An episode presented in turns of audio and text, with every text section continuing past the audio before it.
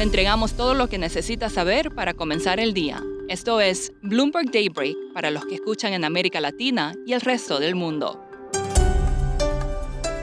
Buenos días y bienvenidos a Bloomberg Daybreak América Latina. Es miércoles primero de marzo de 2023. Soy Eduardo Thompson y estas son las noticias que marcarán la jornada.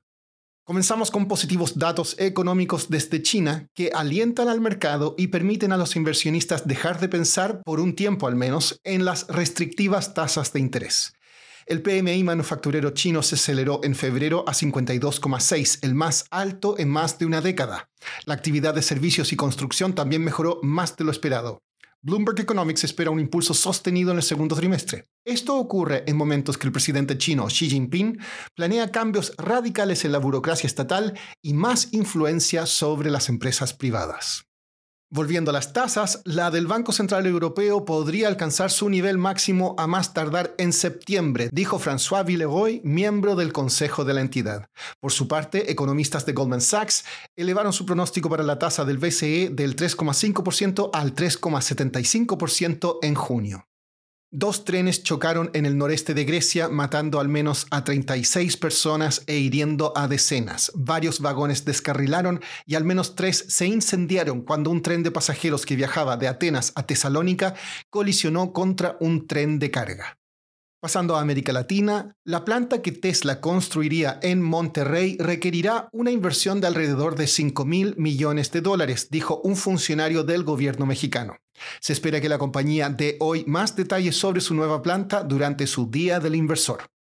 El presidente de Argentina, Alberto Fernández, dará un discurso esta mañana ante el Congreso en la apertura del año legislativo 2023. Ocurre en un momento de visibles divisiones dentro de su coalición.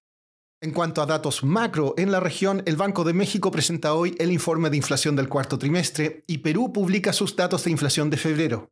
Esta mañana en Chile se informó que la actividad económica se expandió 0,4% año a año. Analistas esperaban una contracción.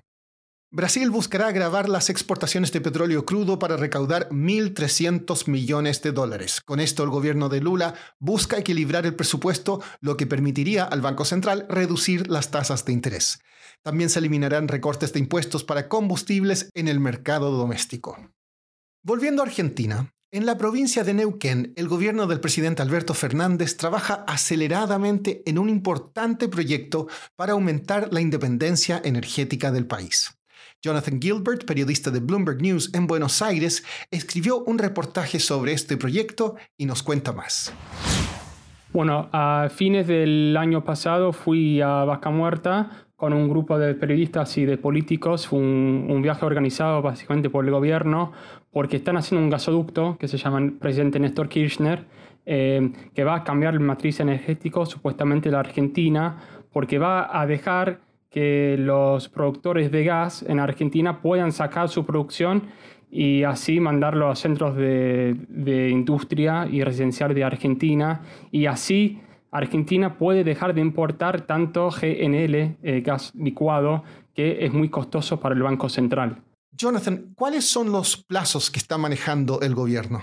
Bueno, el gasoducto tuvo una historia bastante complicada. En un momento, hace unos años, querían licitarlo de forma privada, pero Argentina tuvo un colapso económico financiero que, que no lo dejó hacer.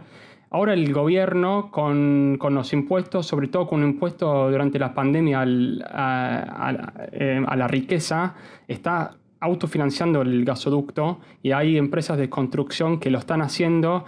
Lo que pasa es que tienen un deadline muy, muy acotado, lo quieren tener listo para junio.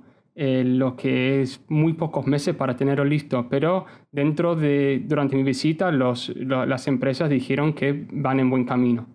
¿Y cuál es la importancia de Vaca Muerta para Argentina? Bueno, sí, Vaca Muerta geológicamente es de los más importantes del mundo en cuanto al gas y petróleo no convencional.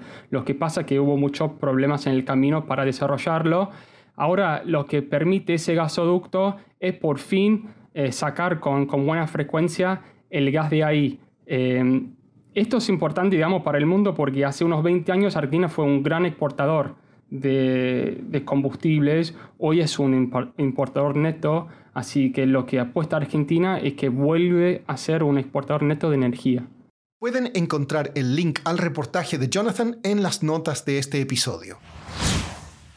Por último, un hombre de la isla de Dominica que sobrevivió casi un mes a la deriva en un pequeño bote alimentándose de ketchup está de suerte.